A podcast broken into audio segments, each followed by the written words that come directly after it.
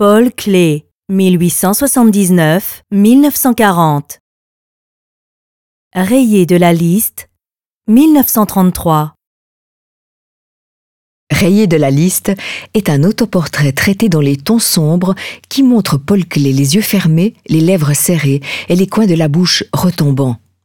Un grand X noir tracé de deux gros coups de pinceau barre ce visage et symbolise très clairement l'acte de destitution et d'élimination dont le peintre a été victime.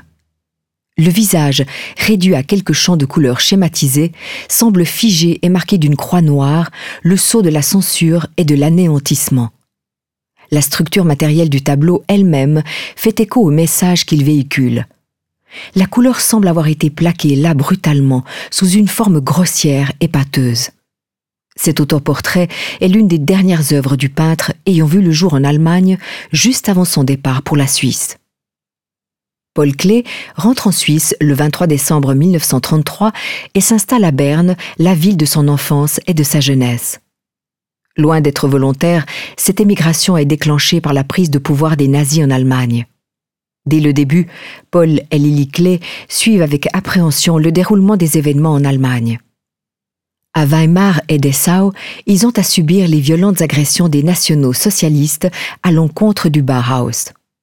Au printemps 1933, Paul Klee devient personnellement la cible des attaques nazies.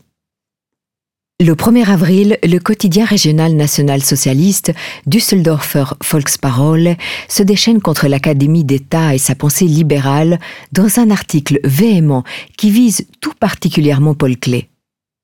Puis le grand Klee a fait son entrée, déjà célèbre, en tant qu'enseignant au Bauhaus de Dessau. Il raconte à qui veut l'entendre que du sang arabe coule dans ses veines. Il n'en est pas moins un juif galicien des plus typiques. Le 21 avril, Paul Klee est mis à pied sans délai de sa chaire de professeur à l'Académie des arts de Düsseldorf. À l'automne, il est définitivement démis de ses fonctions avec ces mots. Le maintien en poste du professeur Klee en tant que juif et enseignant est jugé impossible et inutile. Dès les années 1920, Paul Klee s'était par son art attiré les foudres des milieux conservateurs.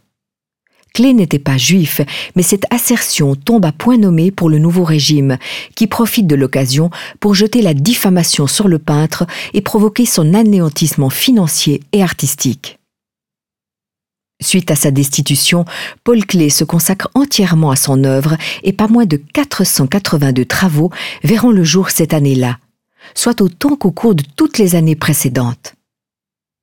Dans nombre de ses œuvres, il traite des événements qui viennent de se produire et thématise ses peurs et ses déceptions. La collection qui naît à cette époque compte environ 200 dessins exécutés en traits vifs et dans lesquels sont abordés tous les thèmes qui occupent le peintre. L'éducation, l'autorité, le pouvoir militaire, l'humiliation, la fuite et l'impuissance.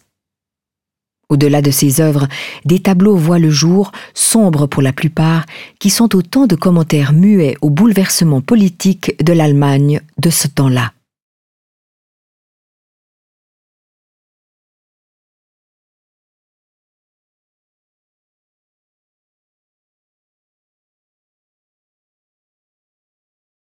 Visitez le Zentrum Paul Klee Berne et voyez les œuvres originales et téléchargez l'application gratuite Museum Bern dans le App Store.